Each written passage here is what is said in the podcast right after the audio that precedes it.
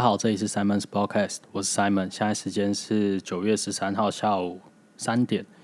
那我觉得这是我第二集，我觉得录 Podcast 真的是一件蛮难的事情。我原本刚刚两点多的时候录好了一篇，但是我觉得太烂，所以我决定重录一次。那我这里是主要是讨论 NBA，然后评论 NBA 或者讲一些球员故事的地方。我不太会做分析，我也觉得那不是我擅长做的事情，所以我不会讲太多分析的事情。我们先讨论一下 NBA 目前季后赛的赛果。东区这边第二轮，热火队四比一算是爆冷击退击败公路，然后塞尔提克和暴龙队打到七第七战，最后塞尔提克是四比三击败了暴龙。我觉得双这样这这一个系列赛是目前 NBA 季后赛最好看的一个系列赛，双方完全就是在比拼关键时刻谁比较给力。那暴龙这边最后输球，我觉得最后要怪。P e s c a s i a k 那他自己赛后的访谈的时候也说，他要怪自己，就是赛后最后关键时刻不给力。他最后两场比赛关键时刻失投只有中一球，那超多的失误，他护球真的是不太好，常常被拨掉，然后外线又很不稳。但我我觉得这对他来说算是一个可以成长、激励自己成长的点。能不能成为超级巨星，就看接下来他之后的成长能不能。因为这次的教训，然后大爆发。西区第二轮，湖人队今天早上四比一击败火箭，那也将火箭淘汰。根据报道，我看到一篇报道说，火箭在第四战输球之后，休息室有很吵、很大声的争吵。我觉得这是必然，因为他们除了第一战以外，都被湖人队打得蛮惨。湖人队算是越打越好，然后火箭队一场打的比一场差，失误越来越多，然后防守。真的是越来越不给力，进攻几乎只看 James Harden 在单打，然后没有什么太多的亮点。快艇跟金块这边目前是打到三比二，快艇领先，那也听牌。但是他呃第第五战的时候是金块击败快艇，算是逆转胜。这一场比赛我觉得还蛮好看的，但我还是看好快艇最后会击败金块，毕竟呃季后赛的最强的杀手 k a w i l 在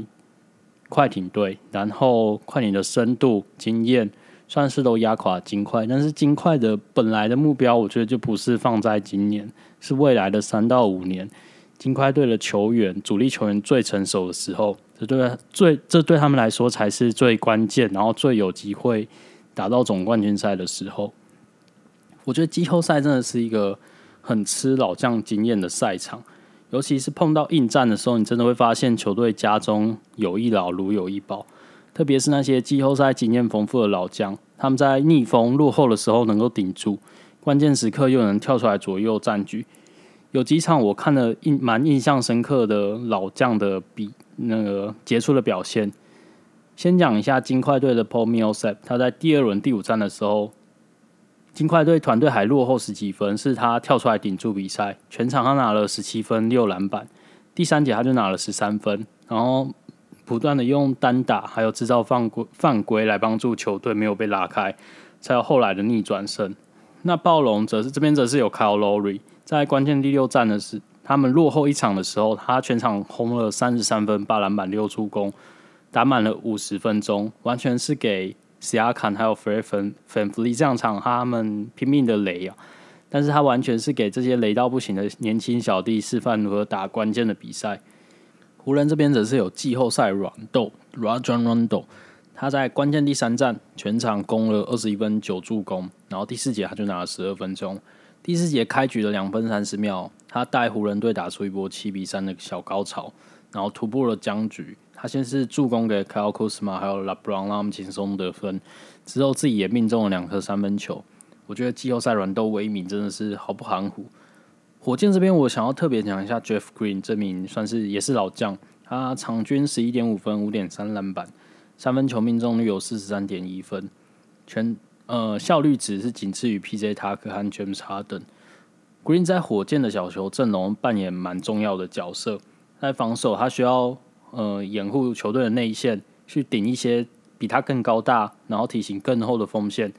进攻又要当润滑剂，一下跑外线，一下跑内线，真是又忙，但是又蛮强的。我总结一下，我觉得这些老将都有几个特点，他们都打得很硬，然后跑位都很有经验。我觉得特别是他们的心理素质，我觉得都不错，情绪控制很好，又很会鼓励队友，然后该冷静的时候冷静，该热血的时候热血。有这些季后赛有这些经验丰富的老将，我觉得真的是蛮重要一件事。特别是你想要争冠球队，有这些老将在压住这个阵容，会是球队很倚重的一个点。这一季的季后赛，我觉得热火队是一直以来都被大家低估的球队。他们在东区这次爆冷，第二轮爆冷击四比一就击败公路，然后闯进东区冠军赛，也是目前算是最跌破眼镜的一次。呃，一个系列，热火队是目前季后赛中表现最佳的团队球队，他们是唯一一支攻守效率值都排在前四，八胜一负，目前八胜一负的战绩也是联盟最佳。我觉得无论在场上还是场下，热火一直以来都是一支很注重团队纪律的球队。呃，之前他们有个球员 James Johnson，他因为在休赛季的时候训练营开打前。然后他回来，结果被发现体重太重，他就被球队退队。哎，不是退队，就是球队要他回去减肥，在减好了之后再回来。他们是所以甚至是一支很严谨，然后很注重纪律的球队。然后他们的总管 Pat Riley 就是一个目前 NBA 中非常有名的总管，他还打过越战。他对于军容或者是球队的纪律非常非常的重视。那这也反映到他们的团队的风格。他们球队其实很少很少做单打，他们目前在单打在季后赛中排在联盟倒数第四名，而是不断的利用穿梭、跑动、无球走位，大量的使用地手传球、掩护和无球切入来导出空档。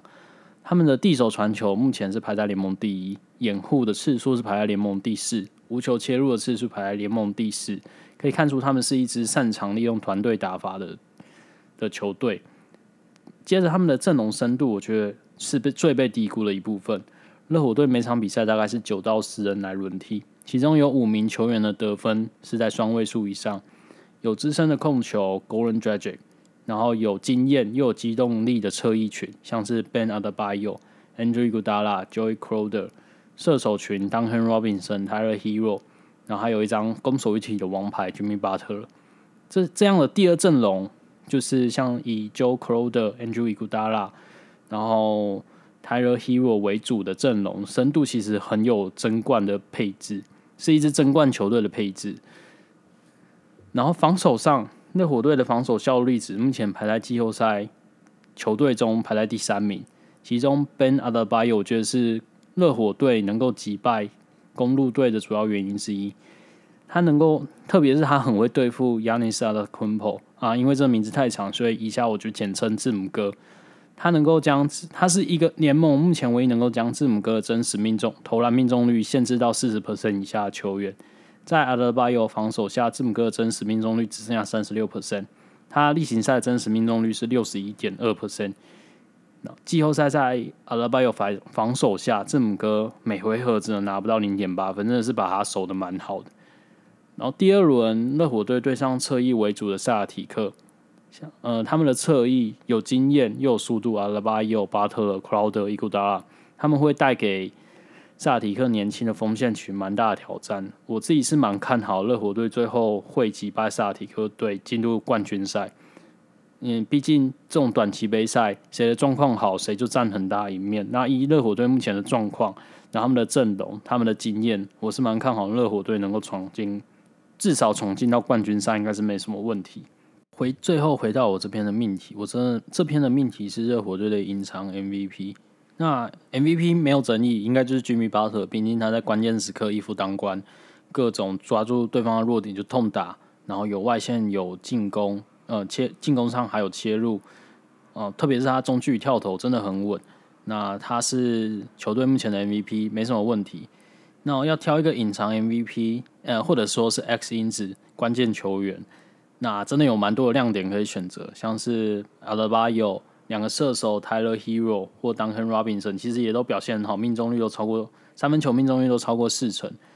Joey Crowder 这三 D 球员，他的防守，然后他外线命中率也超过四成。Cody Onenik 其实表现也蛮好的。但如果要挑一名重要，然后又有真的有经验到人的球员，我觉得 Goran Dragic 是我唯一的选择。Dragic 我觉得他的生涯一直以来是很被大家低估的球员，然后生涯非常的坎坷。嗯第二第二轮第四十五顺位才被 NBA 球员选到，然后不到三个赛季就被交易出去。好不容易在火箭队崛起之后，他回到太阳，没想到在太阳大爆发之后，又成为当当时太阳的总教练是 h o n o s e k 他在就不知道为什么他做了一个奇怪的实验，就是他交易来 Isaiah Thomas，然后实验了一个诡异的三头卷阵型，就是让 Isaiah Thomas、Eric Bledsoe，然后 Dragic 三名控球后卫都拉上先发。然后他们绰号就叫三头犬，结果不到半年就实验失败，Dragic 有点心灰意冷，他最后就喊了吹密，最后被交易到热火队，然后让热火队签下大约五年九千万的合约，没，然后一堆专家媒体又说这是一下一张烂约，总之就是各种的不被看好，但 j j 也他也蛮会打脸的，算是一个打脸专家。二零一零年他先打脸，当初评价。对他评价很差的马刺队，季二零一零年季后赛的时候，他对上马刺队第四节单单节就轰进了二十三分，然后逆转比赛。那时候他还算是一个蛮新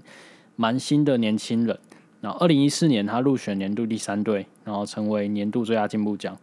二零一七年他在欧锦赛率领斯洛维尼亚拿下冠军，还有赛会 MVP。然后那时候 Doncic Doncic Doncic 已经跟他是队友哦，这名字真的好难念。已经跟他是队友。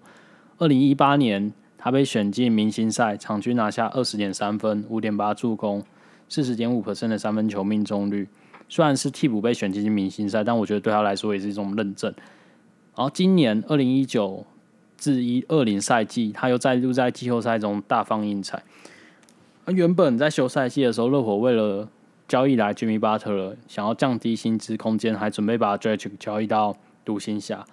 结果因为双方的包裹瞧不拢而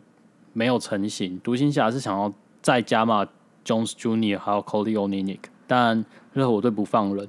如果这笔交易成的话，独行侠就有斯洛维尼亚的两大战将卢卡东奇奇和 Dragic，那再加上 Posinski。等于独行侠拥有一支欧洲明星队，欧洲明星队，但最后没有成型，就蛮可惜，没看到这个欧洲明星队的成型。我觉得追追 Jack 对这件事情他没有太多的想法，他因为他还是老将，所以他只认为这是职业商业运作的一部分，算是 NBA 的日常，所以他没有太多的怨言。然后，然后巴特加入之后，Dragic 就不再是球队的核心，然后总教练 Eric Spoelstra。因为他觉得第二阵容需要有一个核心球员来带队，巴特勒会是先发中持位呃比较持持球比较多的人，球权比较重，所以他希望把 Dragic 拉到第二阵容去带领一些替补球员，然后希望他把先发控球让给了落选的新人 Kendrick Nunn。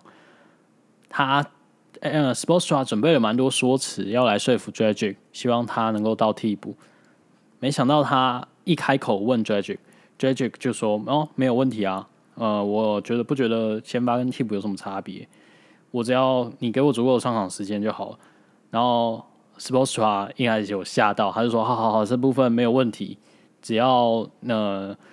你打得好，我就会给你上场机会啊。”这也是热火队的文化，就是你只要有能力，你表现佳，我就会给你上场足够的上场时间。那 Dragic 在成为球队第六人之后，他目前他的例行赛场均十六点二分、三点二篮板、五点一助攻、三十六点七 percent 的三分球命中率，全部的数据都胜过于上一季当当先发的时候。二十五点九 percent 的使用率也是生涯的次高。有一名东区球段呃球探靠腰，他很夸奖 Goran Dragic，他觉得 Goran Dragic 是一个完全的 team guy 团队球员。然后他这种过去他这种等级的球员也有入选过明星赛，被放到板凳都有蛮多的抱怨，但他从来没有听过 Dragic 有任何的抱怨，即便是球员或是跟工作人员之间的私下谈话，他也没听过 Dragic 有抱怨的半半句。然后巴特勒真的他也称赞 Dragic，他觉他告诉媒体他说 Dragic 现在是他全队最喜爱的球员，因为他们很相似，他们话都不多。很，然后很爱竞争，他完全没有怕任不怕任何的挑战。一到场上，他只想他妈的干掉你，这是他原话。不论是练习或者是比赛，然后比赛之中他又很维护了队友。这呃，这对巴特勒来说应该是一件蛮重要的事情。巴特勒是很很会帮队友出气，然后很维护整个团队的和谐。虽然他被叫做士官长，但是他是算是对自己士兵很好的那种士官长。只要你吃亏，他就会马上帮你讨回来。然后就是这种态度和巴特非常的相似，呃，算是气同道合，所以马上巴特就和他打成一片。那热火队其实也是有点类似，我一直觉得热火队是一支有草莽球队风格的。呃的那种铁血部队，就是全队有点像是兄弟一样，然后就是互相你帮我，我就帮你，我挺你，你呃我你挺我，我就挺你那种感觉。然后这就是我，所以我觉得巴特一直很蛮适合热火队的风格。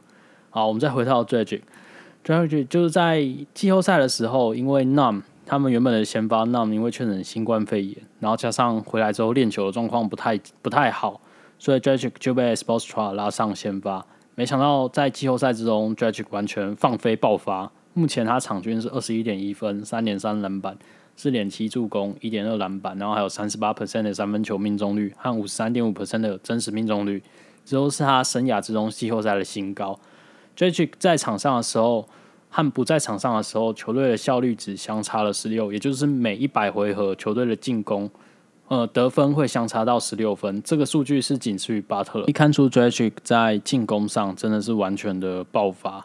然后防守上，我觉得虽然 Dragic 防守本身的防守算是顶多是中等，然后也是受惠于热火的体系，但是他目前在季后赛场均超过三十分钟，出赛场均出赛超过三十分钟的球员中，他的防守效率只是排在第二名。他他虽然正面就是他的体型，或者是说他的速度会很比较容易跟不上现在的后卫，毕竟他有点年纪。但是我觉得他蛮黏的，然后挺强悍的，还有他的判断都不错。这对他的帮助，呃，防守上的帮助算是蛮好、蛮多的。那我觉得最猛的是 Dragic，在关键的时候、关键时刻，其实表现蛮给力的。他目前的第四节得分是仅次于 Jimmy Butler。我特别挑一场比赛出来讲，就是首轮第四战对上六马，呃，热火队当时是三比零领先，然后上半场的时候，Dragic 其实表现不好，他六投只有一中。第四节，巴特因为肩膀受伤，然后下场。原本看起来热火好像要放弃比赛，因为对他们来说输掉一场应该是无伤大雅，但没想到 Dragic 他上场带队，然后一个人第四节就单单节就轰进了十三分，就带领球队完成横扫，算是他目前。季后赛的代表作之一，这个系列的代表，呃，今年这个球季的代表作之一。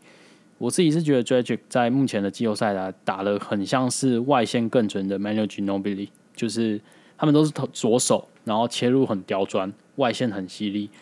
虽然他会如此大爆发，部分原因是因为，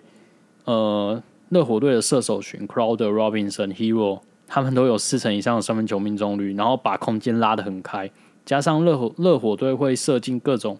的双挡战术，或者是空手走位的路径来帮 Dragic 导出很大的空间来攻击。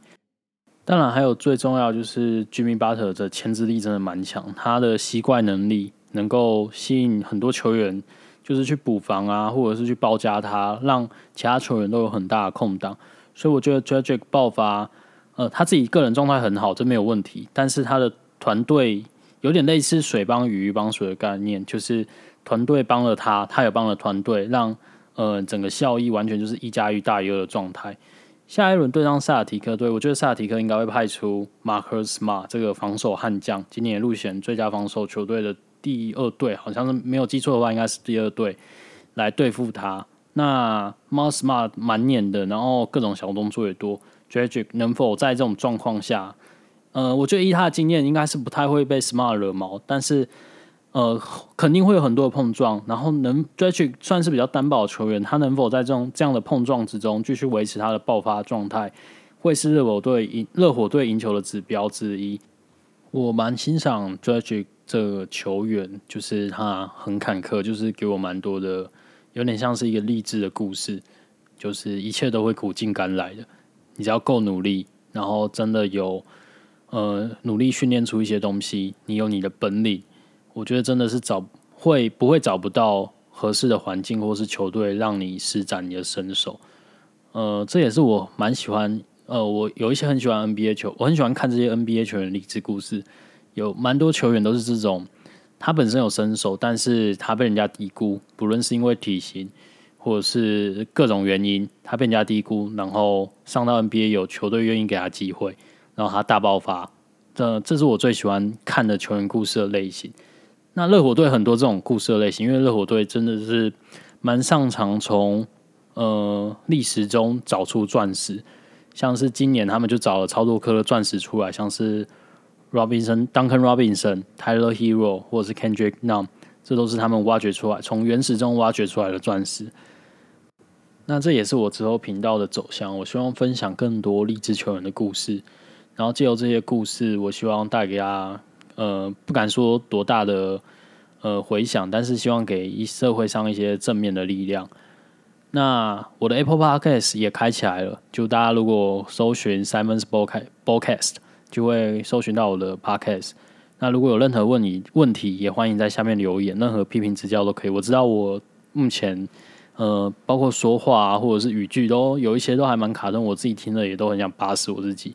但是呃，希望大家不吝于给我指教。那这周就先这样，拜拜。